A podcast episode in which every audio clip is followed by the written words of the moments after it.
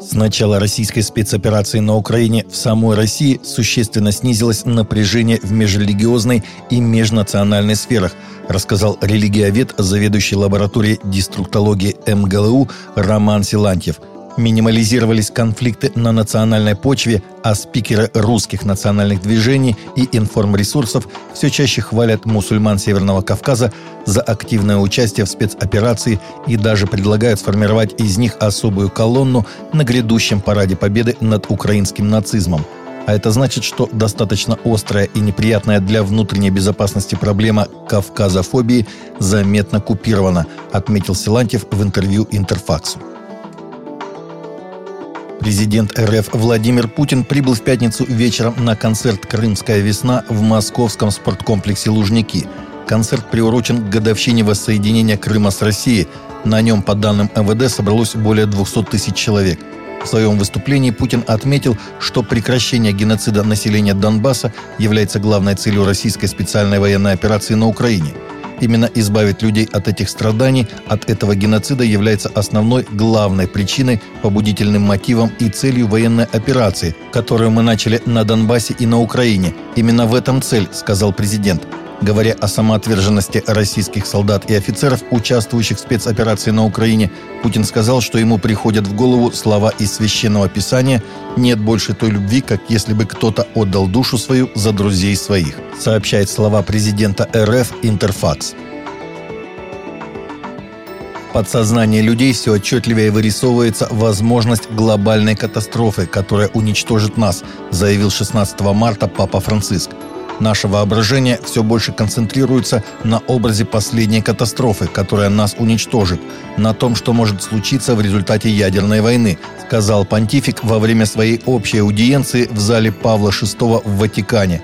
На следующий день после нее, если еще останутся дни и люди, человечеству придется все начинать сначала. Трое братьев-христиан-коптов были зверски убиты группой из шести мусульман, которые якобы действовали в отместку, чтобы отплатить за пролитую кровь родственника, умершего около 70 лет назад, сообщает Asia News. Нападение произошло 1 марта этого года, но информация об инциденте стала достоянием общественности только недавно.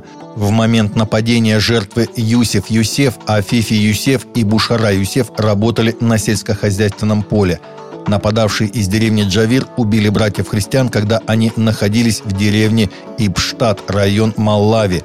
Сообщается, что во время убийства они исполнили отвратительный танец, а затем изувечили тела убитых. Согласно недавно опубликованной статистике основной протестантской евангелической церкви Германии, сегодня она насчитывает 19 миллионов 725 тысяч человек – это примерно на 2,5% меньше, чем в начале 2021 года, когда она имела около 20 миллионов 200 тысяч человек. Немецкая церковь объясняет, что одной из основных причин снижения количества прихожан является увеличение числа членов, умерших из-за пандемии – 360 тысяч, а также большое количество людей, которые просто покинули церковь – 280 тысяч. Новый отчет университета Райза «Религия и общественная жизнь» показал, что христиане, евреи и мусульмане сталкиваются с дискриминацией на рабочем месте, но по-разному. Согласно исследованию, мусульмане и евреи, участвовавшие в нем, говорят, что они чувствовали себя мишенью в контексте принадлежности к народу или религии. Между тем, евангельские христиане говорят, что они чувствуют к себе предвзятое отношение, когда занимают индивидуальную позицию в своих моральных взглядах. 36% христиан-евангелистов сообщили о случаях дискриминации на рабочем месте. Среди католиков таковых было 20%. В США недавно произошло воссоединение семейной пары китайских служителей и миссионеров преподобного Марча Чена и его жены Чэнь Хуанмин. 30 лет назад, следуя Божьему призыву, пара была разделена, отправившись в разные страны – но с непоколебимой верой в Него, в Бога, они поддерживали свои отношения и брак в течение целых трех десятилетий и, наконец, смогли воссоединиться в возрасте 60 лет.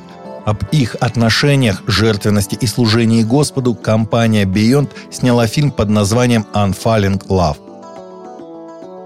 В Российской Церкви Христиан Веры Евангельской продолжается пост и молитвенный марафон, который проходит с 27 февраля по 31 марта этого года. Церковь призывает молиться и поститься, чтобы те, от кого зависит установление мира, увидели эти пути и принесли мир народам. Будем помнить, что сердца царей и правителей в его руке. За готовность церкви жертвенно служить пострадавшим. За более глубокое понимание предназначения Церкви Христовой быть светом и солью. Таковы наши новости на сегодня. Новости взяты из открытых источников. Всегда молитесь о полученной информации и молитесь о мире.